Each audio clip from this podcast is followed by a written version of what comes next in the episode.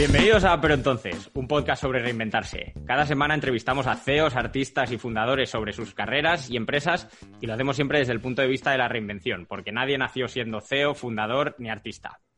Y ahora que estamos arrancando la segunda temporada, nos encantaría saber eh, qué os está pareciendo, qué cosas podemos hacer mejor y eh, a quién os gustaría que entrevistáramos. Y os agradeceríamos si nos lo hicierais saber en los eh, comentarios o a través de Instagram en arroba pero. Y ahora sí, vamos a entrevistar a Rafa de Ramón, que es el CEO y fundador de Utopicus, una empresa especializada en coworkings, pero que ofrece eh, muchas más soluciones que ahora comentaremos dentro de poco. Como todos los invitados que pasan por aquí, eh, le queremos preguntar a Rafa por su vida antes de Utopicus, cómo se le ocurrió la idea y todo lo que ha aprendido en el camino. Así que buenos días, Rafa, ¿cómo estás? Hola, buenos días. ¿Qué tal? Teletrabajando me. muy bien, pues eh, muy bien y, lo dicho, muchas gracias por, eh, eh, dejarnos entrevistarte. A ver, lo primero, estudiaste ADE en la Complutense y luego trabajas unos años en una cosa, en Bosch y en una cosa que se llama Castelli e Vila y luego en Ecultura, que es una organización que promueve el desarrollo económico a través de la cultura lo primero que solemos preguntar es eh, por qué estudiaste ADE y qué recuerdas de esos primeros eh, trabajos, eh, algo que hayas aprendido que te haya servido para más adelante. Pues estudié ADE porque me equivoqué. no, no sé, en vuestra época, la mía, se decía quien vale, vale y quien no a empresariales, ¿no? Sí. Pues un poco, un poco eso, ¿no? No sabías muy bien qué es lo que querías hacer. Mi profesión frustrada siempre fue la arquitectura pero, pero hice ADE. Y, nada, el último curso de ADE lo hice, hice un Erasmus en, Estocolmo. Eh, y, ya, bueno, pues nada, volví a España pues como hasta 12, 10 o 12 años después. ¿no? De allí de, Estocolmo pues me di cuenta que mi pasión era, era la cultura, eh, pero había estudiado ADE, ¿no? La cultura, el diseño, la arquitectura y intenté, pues bueno, ir enfocándome hacia, hacia el sector cultural, hacia la gestión cultural, que entonces pues, pues había poco, ¿no? Y me fui a Italia, tenía una novia italiana, y me fui a Milán a estudiar eh, gestión cultural. Bueno, me fui a trabajar y, y a estudiar gestión cultural ahí en, en la Universidad Bocconi, que era una de las pocas que, o la única con la London School of Economics que hacía eh, gestión cultural hace ya pues más de 20 años, ¿no? Hmm. Porque gestión cultural, ¿qué es? ¿Como una especie de empresariales para eh, gestionar museos, galerías de arte o cosas así o, nada que ver? Sí, es un máster, sí, básicamente es un máster pues para los artistas de los que hablabas tú antes, que a la hora de ponerse a gestionar un, un centro cultural, un museo, un teatro, una actividad cultural, eh, pues eh, tengan los parámetros de gestión y económicos un poquito más claros. ¿sí?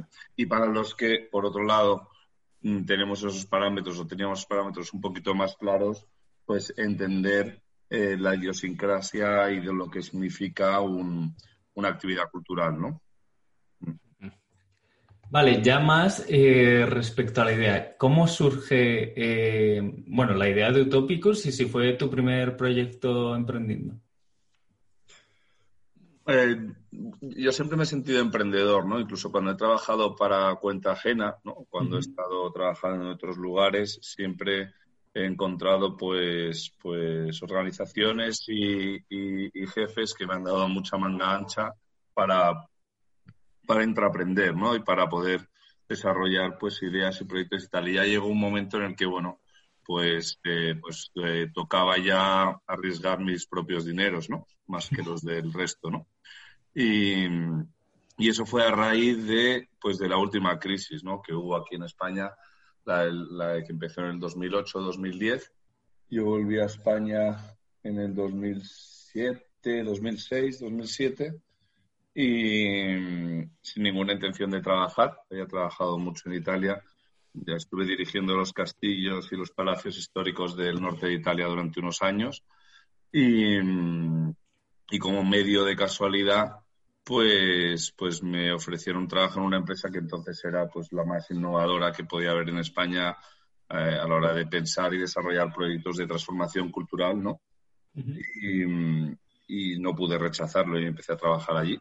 Y desde allí, pues estuve unos cuantos años, conocí todo el panorama cultural español, desarrollamos proyectos muy potentes desde planes directores de la Ciudad de la Cultura de Galicia o, la apertura y el desarrollo de los primeros tiempos del Centro de Arte 2 de Mayo o, bueno, pues la transformación de las minas de Almadén y todo el, entorno fue, fue la verdad que una, una época muy, muy bonita en la que introducimos, introdujimos en España conceptos como el design thinking, ¿no? que ahora está tan, tan bueno, ahora ya lleva muchos años eh, tan en boga. está, está en la sopa.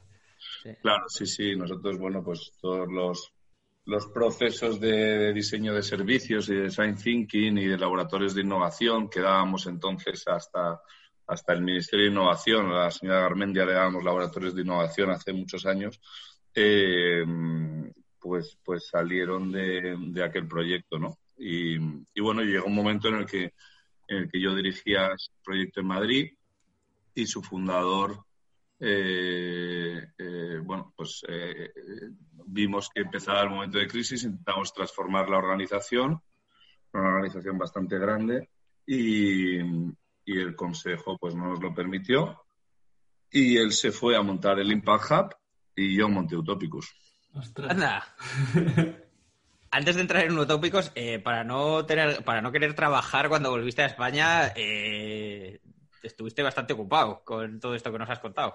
Bueno, estuve unos meses de, de, Madrid sabático, que la verdad es que, que, que, para los que somos de Madrid, el poder disfrutar de Madrid un tiempo sin, sin trabajar es una perspectiva, pues imagínate, con 28, 29 años, que entonces y eh, pues estar unos cuantos meses en Madrid disfrutándola, pues, pues fue un lujo, sí.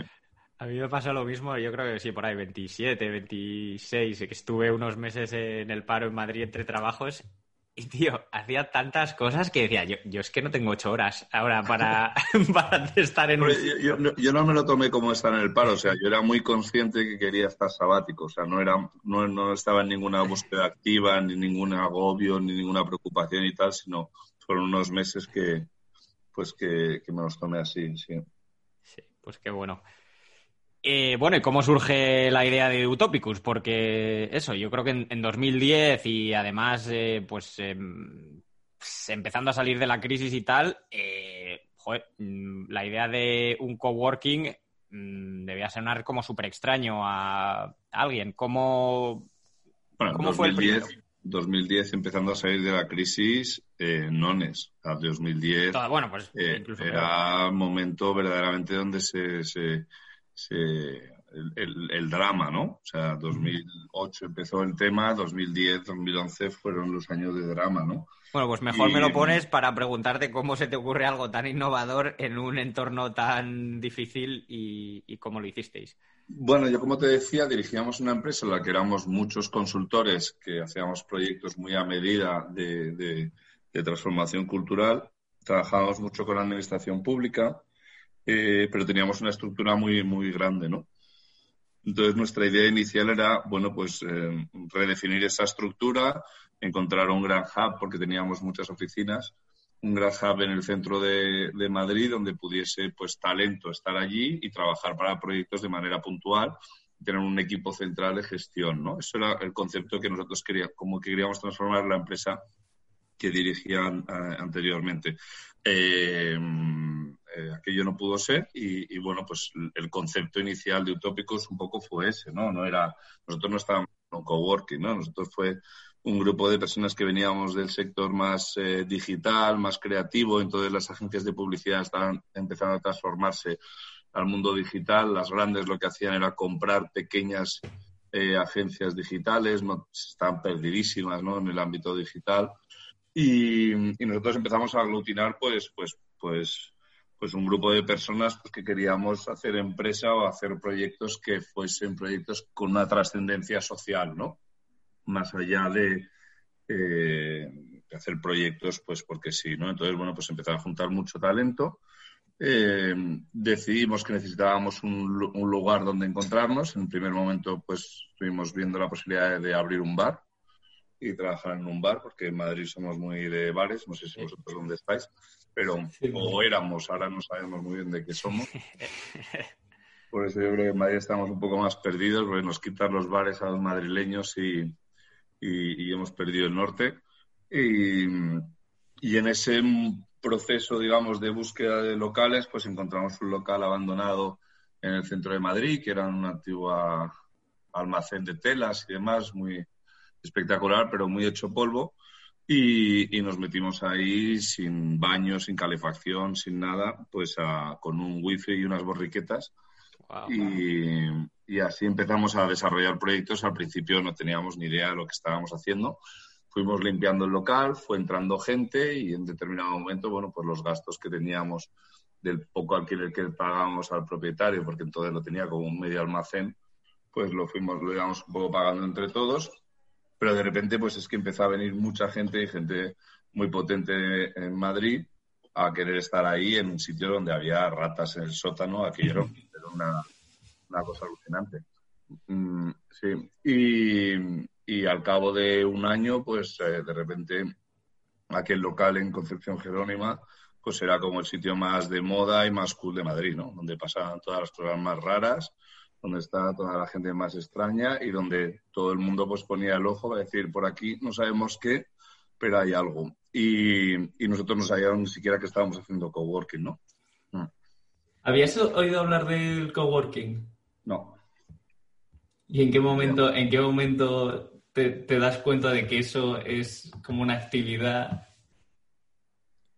O sea, ¿Y qué gente haciendo eso? Y que eso puede ser un modelo de negocio, porque parece como que era más un, sitio donde pues os juntabais gente conocida para pues comentar ideas y, trabajar en lo vuestro, pero no, no sé, ¿teníais un modelo de negocio entonces en mente o era simplemente...? No, no la idea era cubrir los gastos que pudiese suponer eh, eh, la infraestructura, digamos. No queríamos una empresa sin empleados, porque decía, yo venía de una estructura con mucha, con mucha carga de recursos humanos, entonces queríamos una una plataforma que nos sirviese a todos para trabajar sin empleados y cuando empezaron a entrar proyectos, pues no sé, hicimos todo el proyecto de, de comunicación en la nueva web, nos dieron algún premio de la Casa de América, fue uno de los primeros grandes proyectos que hicimos.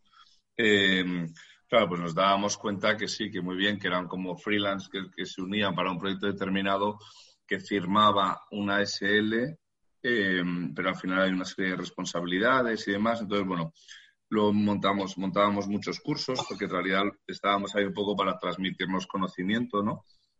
Entonces hacíamos muchos cursos y, bueno, pues unos se daban pues gratuitamente, otros se cobraban, otros, bueno, era un poco bastante improvisado, ¿no? No teníamos muy claro el modelo de negocio, para nada, eh, pero teníamos claro que nos gustaba eh, lo que hacíamos y nos parecía que era como algo como muy, como un caos muy mucho con mucha lógica, ¿no? Y el caos parece que a veces no tenga lógica, pero ese caos en ese momento dado, pues sí tenía mucha lógica. Y no sé quién fue al cabo de, pues un año, os digo, más o menos, que, empezamos, que nos dijo que había una palabra que se llama coworking y, y nada, pues miramos en internet y dijimos, bueno, pues algo parecido, ¿no? Y ahí ya pues todo se empezó a precipitar, doméstica, que, es la plataforma doméstica, no sé si conocéis. Sí, sí, sí, los cursos online. Sí, antes de cursos online, pues era una plataforma de creadores, ¿no? Donde estaban todos los dosieres y demás y tal, de todos los creativos de, España, era bastante potente, pues los socios de doméstica quisieron entrar en Utopicus, socios, entraron, estuvieron un tiempo, le veían como una forma de monetizar toda esa gran comunidad de creativos que había, ¿no? Y demás, hicimos una serie de píldoras de creativo y tal, y luego pues, ellos salieron con socios y ya montaron toda la parte, digamos, eh, de cursos y, tal. Siempre nos hemos sentido un poquito maltratados por ellos, pero bueno, el pasado, ¿no? Hace ya tantos años. Y, y, bueno, y como eso, bueno, pues fuimos abriendo más, más locales. Eh, y hace como dos años o tres años pues ya un IBEX 35 pues, pues vio que, el coworking podía ser eh, un futuro de, un, de una de real estate, de una forma alternativa de, del mercado inmobiliario más allá de lo que siempre había sido para nosotros, que era un generador de contenidos que transformase la sociedad. Y, aquí estamos, pues con un montón de metros cuadrados abiertos y un montón de contenido generándose día a día, ¿no? Ahora te preguntamos sobre eso, sobre la entrada de, Colonial, eh, porque eso, por cómo me lo cuentas, parece que era un sitio como donde pues, gente muy creativa estaba medio hanging out, medio trabajando, eh, impulsando cosas, pues, plan, eso, lo que decías antes del caos.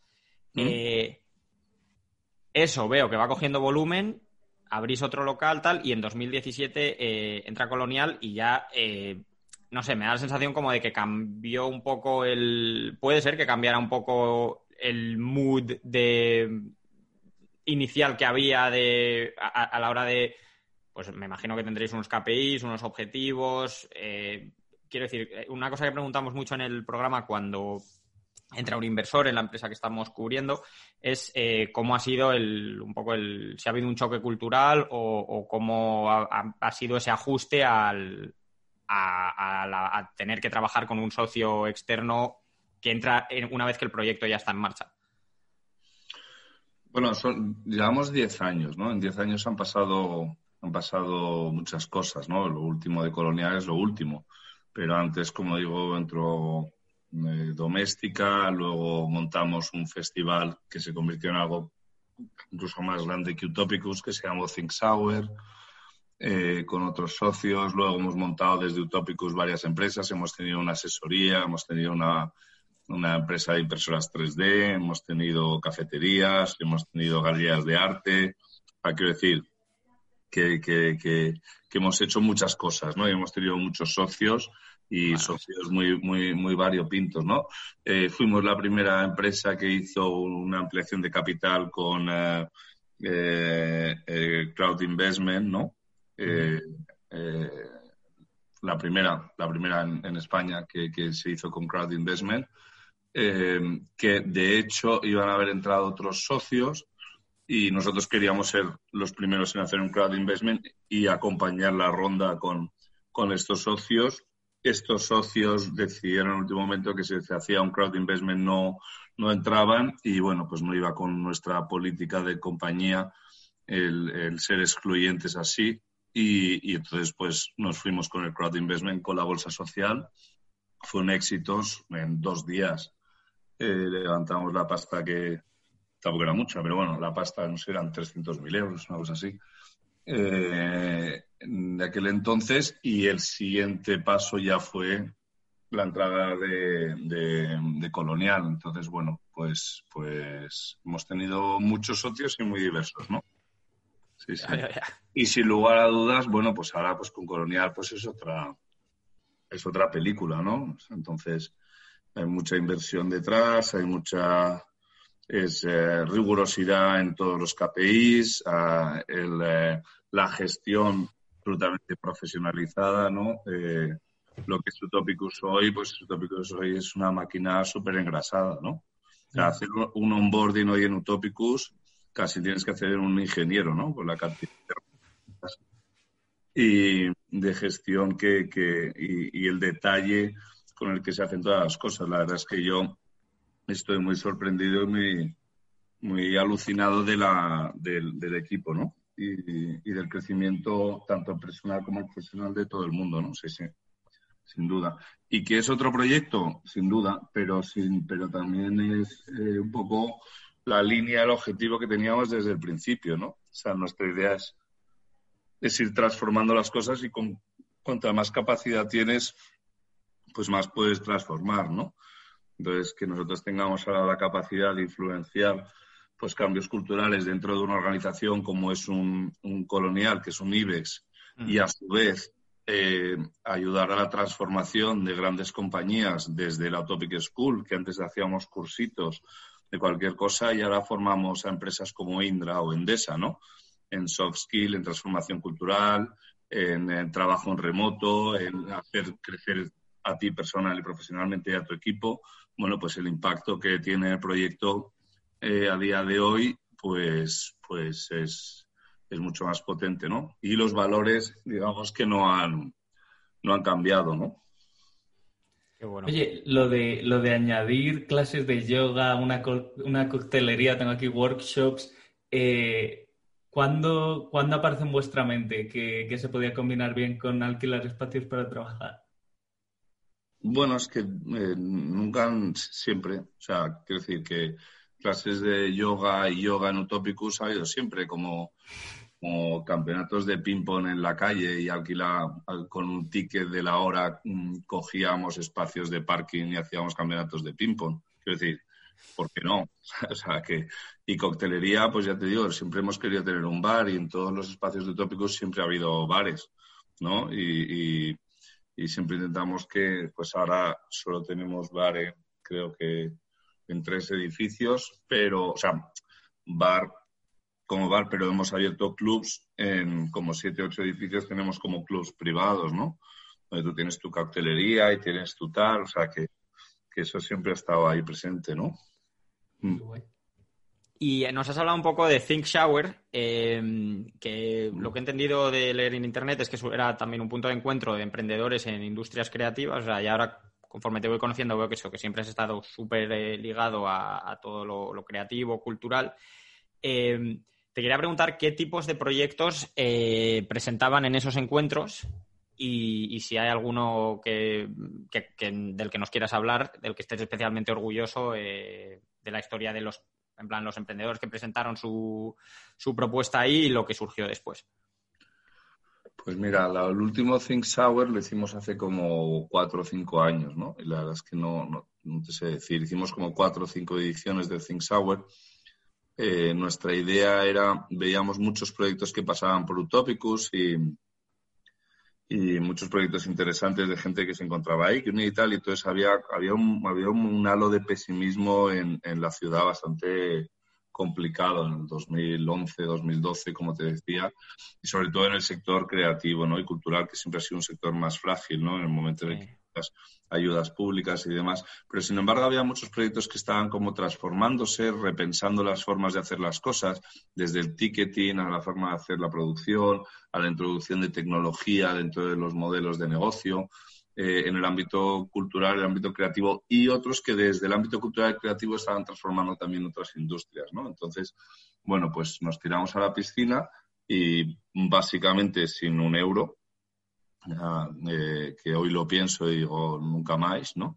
Pero, pero sin enero nos lanzamos a la piscina, convencimos al Ayuntamiento de Madrid que nos dejase todo el matadero, o sea, el matadero entero, el matadero de Madrid, y, pensar de rellenarlo de contenido durante tres días sin tener un euro, ¿no? yo fue una, una locura. Recibimos el primer año unos mil proyectos, ¿no? O sea, había una ansia entró el grupo Prisa y el país como media partner, con lo cual pues estábamos de repente eh, con un tío en un albornoz con confeti que le caía a la cabeza, que era la, imagen pues en, páginas enteras del país, ¿no? Aquello era, aquello fue una locura. Y, bueno, pues recibimos más de mil proyectos, seleccionamos 100 y esos 100 proyectos se presentaron en, en formato feria en la que cada uno con, unos modelos que nos dieron premio de arquitectura aquel año de arquitectura efímera, el Premio Nacional de Arquitectura Efímera, pues, pues se construía su propio stand, pero todo era con cartón, porque no teníamos un euro. O sea, eran unos módulos de cartón eh, que, cada uno se podía diseñar tal. Y luego contenidos, pues vinieron como 300 o 400 ponentes el primer año, absolutamente gratuito, porque no teníamos un euro, como te decía antes. Y, aquella fue la primera edición, ¿no? Y a partir de ahí, pues, pues cuatro ediciones, ¿no?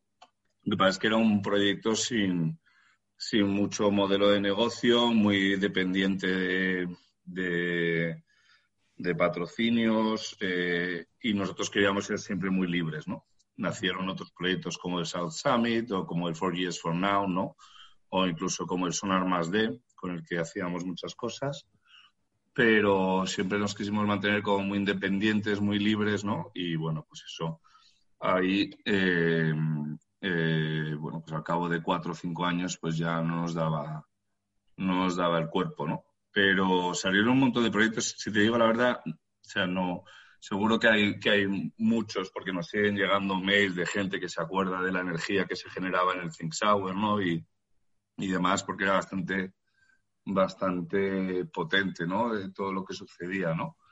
Pero proyectos así ahora mismo a la cabeza, sinceramente, pues no me viene ninguno, pero pasaron pues esos 400 o 500 proyectos en esos 4 o 5 años y algunos de ellos seguro que siguen generando empleo y, y demás. ¿Y no te planteas eh, retomar algo parecido, crear algo parecido? No. No. es, que llenar el matadero entero eh, es, que es, un espacio muy grande. Es que... Mira, había, había, había, llegaba a haber hasta 10 actividades a la vez. La gente el primer año se volvía loca porque se perdía cosas todo el rato, claro. Entonces era como una especie de Burning Man, ¿no? Sí.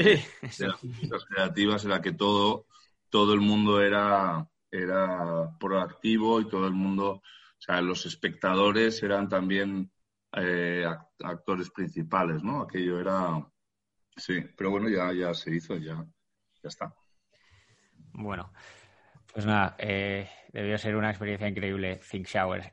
Em, eh, ahora es que te queremos preguntar un poco sobre la situación actual. Eh, además, me gustaría saber tu, punto de vista, pues eso, tú que arrancaste en un momento especialmente malo.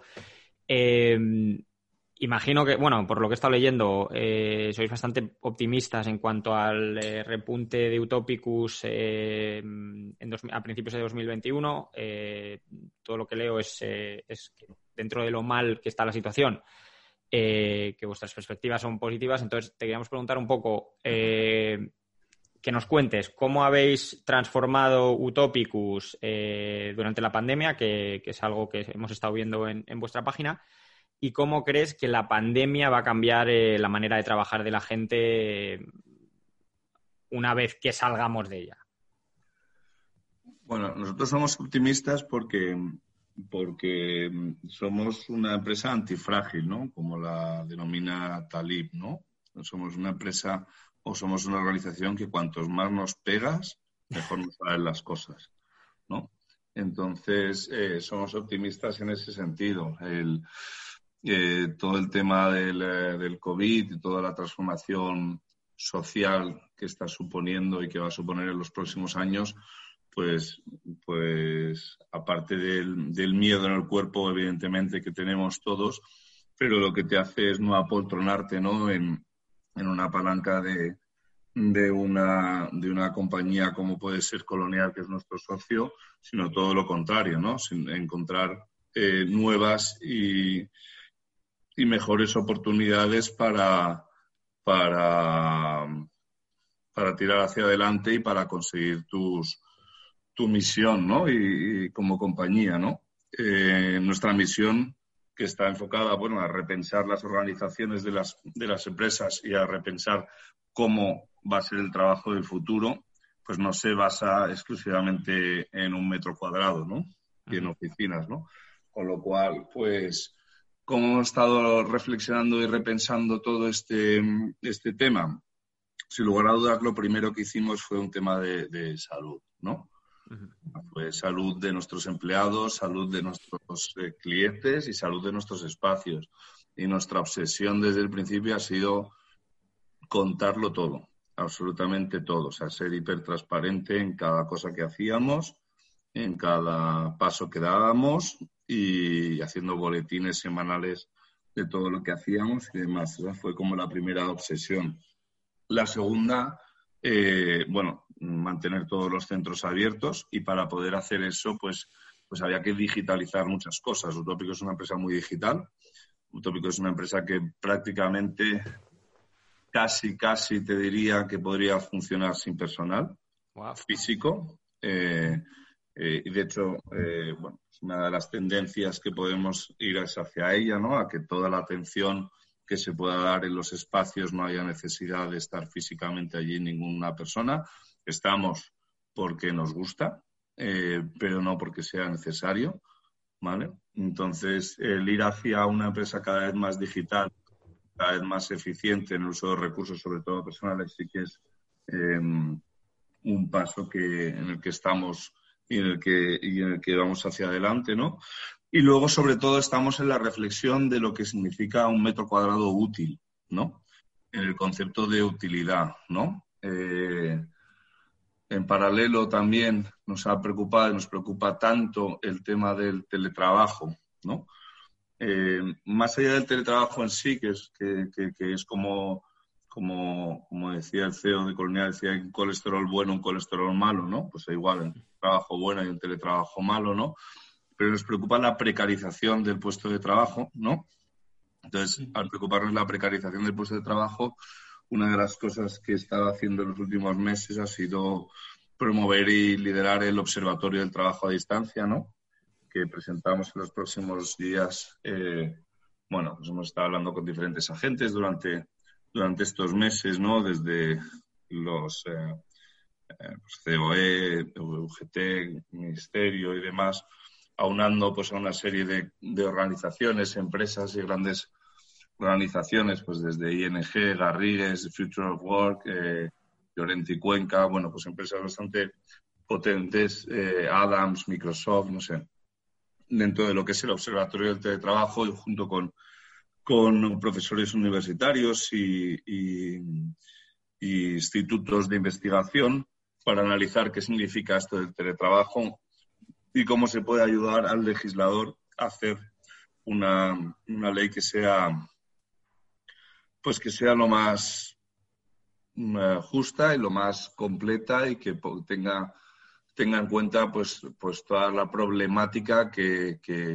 supone el teletrabajo para, para, todos los grupos, ¿no? tanto para trabajadores como empresarios, como personas dependientes, como personas excluidas, digamos, del ámbito digital o que puedan estar excluidas dentro del ámbito digital y demás, pues hacer estos, este trabajo ¿no? de, de benchmarking, de análisis de lo que está sucediendo en otros países y de convertirte como observatorio en, bueno, pues la misma palabra lo indica, como el que observa, ¿no? Y ayudar a todas estas instituciones que tienen que ahora iniciar un diálogo y, y, y redactar unos convenios una vez que ya se ha presentado la ley, pues a, a, bueno, pues a, redactar estos convenios de la mejor manera para todos, ¿no? Y para la sociedad en sí. Entonces, liderar esto, pues para nosotros es, es pues un, pues un privilegio, un lujo y una obligación, digamos, en cierto modo también. Eh, entonces, bueno, pues ahí en el teletrabajo, pues eh, otro tema, ¿no? También consideramos yo personalmente que Utopicus es el mejor lugar para teletrabajar, ¿no? Porque tienes siempre un Utopicus cerca de tu casa, ¿no? Eh, y eso lo tenemos muy, muy claro y muy interiorizado. Bueno, pues ese es otro tema que nos, nos importa y no estar. Y luego lo que te decía, pues entender qué significa un metro cuadrado útil, ¿no? La utilidad del metro cuadrado va más allá de una bidimensionalidad, tridimensionalidad de un metro cuadrado, ¿no?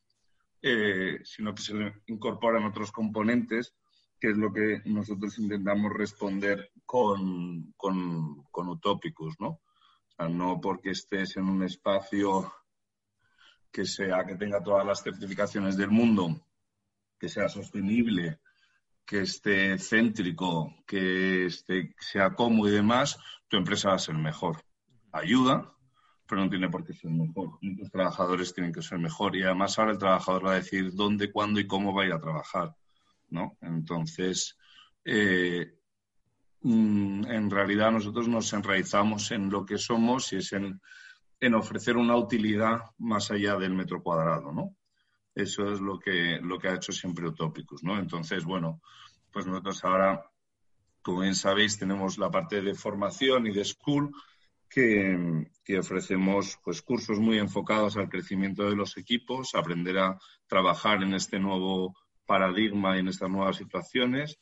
Formamos a muchas grandes empresas y además lo hacemos como trabajamos con, con el tema de Fundai, la bonificación, pues prácticamente toda la formación que damos eh, pues es, es, es, es, gratuita, bonificada, ¿no? Pues eso genera utilidad al metro cuadrado. Entonces vamos un poco por esa línea de ir generando más utilidad al metro cuadrado. Me he enrollado un montón, ¿eh? Bueno, no nada. Tenemos mil preguntas, pero es que da igual, porque todo lo que cuentas a mí me está pareciendo súper interesante. Aparte, eso, todo lo que sea eh, nuevas maneras de trabajar, eh, a, mí me encanta leer sobre ello. O sea que tú tranquilo, habla que nos, nos encanta oírte. Dile, Alberto. Oye, eh, tras la pandemia, ¿ha cambiado algo el perfil de usuario de Utopicus? ¿Ha cambiado el perfil de usuario de Utopicus? Pues mira, mm, sí, ha cambiado un poco el perfil de usuario de Utopicus. Se han acercado, se están acercando eh, empresas que antes eh, no lo harían. ¿no? Tú date cuenta que, que, nosotros, aparte, como te decía, dar esa utilidad al metro cuadrado continua, o sea, eh, lo, digamos, lo hacemos a través de la flexibilidad, ¿no? Entonces, ofrecemos flexibilidad 100% a todas las empresas. Entonces, hay muchas empresas que consideraban que los espacios flexibles o espacios de coworking, pues que como que no estaban, digamos, a la altura, ¿no? Yo, eh, pocas oficinas en Madrid creo que tengan eh, mejor diseño y mejores eh, mobiliario que los que tienen Utópicos, ¿no? Quiero decir, nuestro, nuestra mm, obsesión por el diseño en, ubicaciones prime, en pues Castellana, Diagonal, Gran Vía, eh, Príncipe de Vergara, no lo sé, son Paseo de La Habana ubicaciones, mm. Paseo de La Habana, son ubicaciones super prime, eh, con diseño, bueno, pues eh, los mejores estudios de diseño de este país pues han pasado por Utopicus, ¿no? Y cada edificio intentamos hacerlo con un estudio de diseño diferente. Tenemos una colección de arte también contemporáneo que apoya a jóvenes creadores que están expuestas en nuestros espacios, ¿no? Que, bueno, pues eh, eh, sin lugar a dudas no solo embellecen, sino que además denotan un poco nuestros orígenes, ¿no? Como hablábamos antes, la tecnología que hay, que es una tecnología de esa que existe, pero no se ve, que es como nos gusta, ¿no? Que no es que esté todo lleno de pantallitas por todos lados, que las hay, pero es una, tecnología eh, amable que está por detrás y que hace sólido, digamos, eh, eh, la, experiencia del usuario, ¿no? bueno, pues sin lugar a dudas eso ha traído a día de hoy a muchas empresas que antes, pues, pues, pues te miraban como si, si tuvieses todavía las borriquetas, ¿no? De hace 10 años, ¿no? Y, y tenemos, pues, empresas, grandes empresas, que están eh, decidiendo eh, optimizar sus costes, ¿no? Porque los costes de, unas oficinas son elevados, ¿no? Eh, sobre todo cuando no los utilizas o cuando tiene o cuando he decidido que la mitad de la gente se va a quedar en casa trabajando o cuando vas a rotar o va a haber teletrabajo o cuando no sabes cuánta gente vas a tener en plantilla el año que viene, ¿no? Y, firmar contratos a muy largo plazo eh, y hacer unas inversiones en, en, unas cojo oficinas, ¿no? Eh, que a lo mejor el año que viene pues no vas a usar o, o, vas a usar poco o vas a usar mucho o no vas a necesitar más. Bueno, pues los directores de recursos humanos que antes eran nuestro interlocutor más directo, pues ahora se está convirtiendo más en el director financiero, ¿no? Es como yo quiero ahorrar en gastos, ¿no? Y ahorrar en costes, ¿no? Y, que me ayudes a entender cómo, cómo hacerlo, ¿no? Pues sí, cada vez hay más empresas más, lo llamamos, bueno, siempre utilizando estos vocablos ingleses, ¿no? Lo llamamos los new traditional, ¿no? O sea, es como estas empresas tradicionales, pero que, que están reconvirtiéndose a una velocidad acelerada en los últimos meses, ¿no? Que jamás hubiesen pensado que hubiesen tenido que acelerarse tanto en su reconversión digital en los últimos meses, pero si no desaparecen. O sea, ahora sí o sí, ¿no? Entonces, estas sí que se están acercando cada vez más y, lo estamos viendo en el número de leads.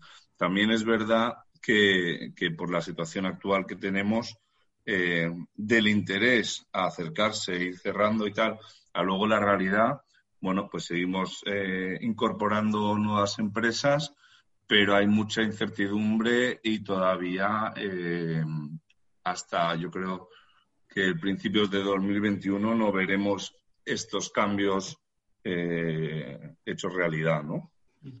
Sí, yo la verdad es que tengo mucha curiosidad, o sea, dentro de lo trágico que ha sido todo esto, pero creo que ha servido para que por lo menos se contemple la posibilidad de flexibilizar el trabajo, de que pues la gente siempre está lo típico, no, pero es que la gente no va a cumplir y, se van a desinteresar y no es como, ya, pero es que el, que el que no quiera cumplir va a escaquearse yendo a tu oficina igual que si lo hace en casa. Entonces, yo soy muy partidario de dar flexibilidad y de permitir teletrabajo. Creo que es un beneficio que tiene muchísimo valor para el empleado y que consigues compromiso.